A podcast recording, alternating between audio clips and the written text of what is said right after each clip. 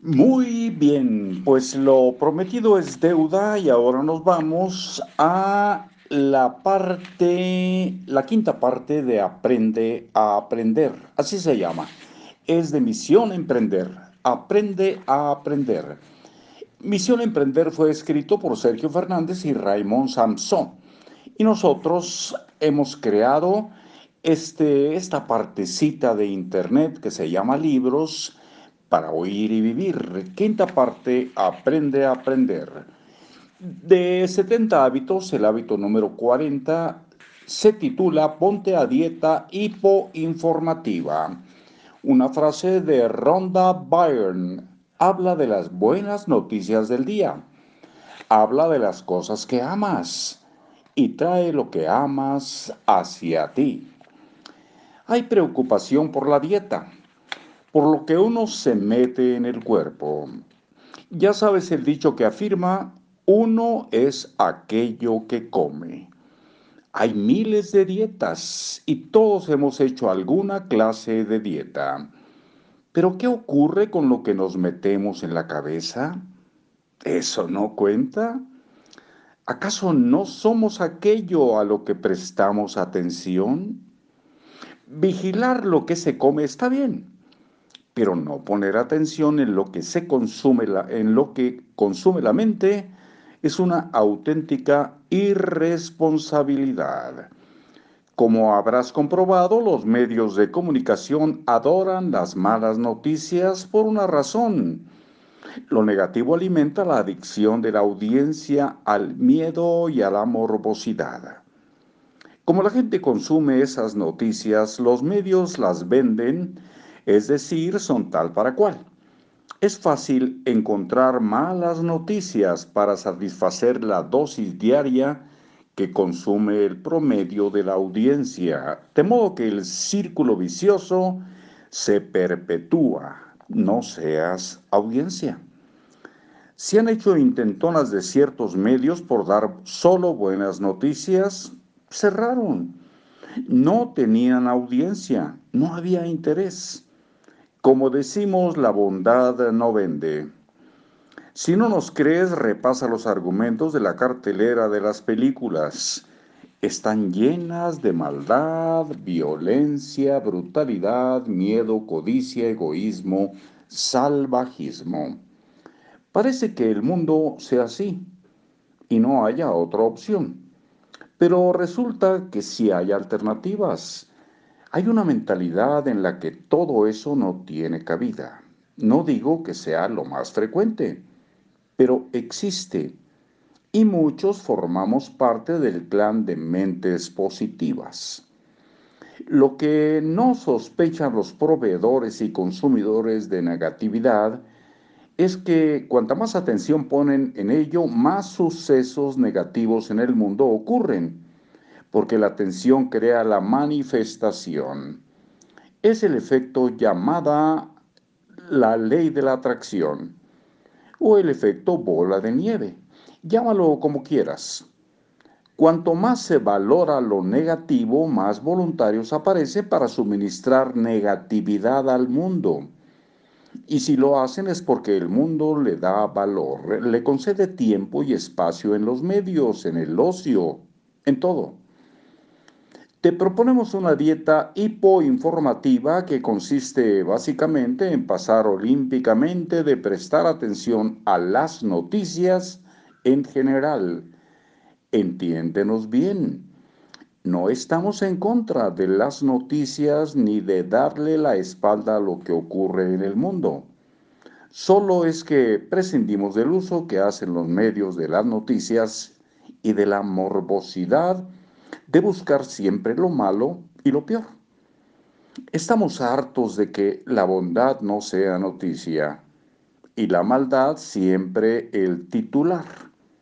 A eso nos referimos a la atención selectiva en lo negativo. Lee bien esto y memorízalo para siempre. No necesitas para nada saber todas las maldades que suceden ahora mismo. Tu vida no mejora por ello, al contrario, empeora tu salud mental y física, además de sembrar más negatividad en el mundo, simplemente por poner atención a ello.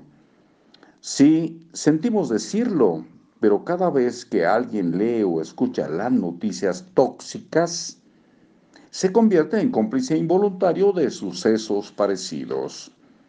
Ya sabemos qué estás pensando. Es que si no estoy al tanto de lo que ocurre, me quedo fuera del mundo. O si no se habla de ello, el mal se sale con la suya y quedarás en castigo. Pamplinas, ni una cosa ni la otra, no te engañes. Ese argumento suena más a síndrome de abstinencia. Piensa en el tiempo perdido en juzgar, condenar y maldecir. La maldad, eso la redobla y la refuerza en el mundo. No es estar en contra de lo negativo como se cambia el mundo, sino apoyando lo positivo. Es verdad que ocurren cosas malas en el mundo, pero también buenas. Y es alimentando estas como nuestra atención contribuirá a que crezcan. Sé emprendedor para crear más de lo bueno para el mundo, además de ganar un montón de tiempo al no ver la información, los informativos y leer periódicos. Tu sistema inmunológico lo agradecerá. ¿No has pensado por qué hay cada vez más enfermos en una sociedad tan violenta?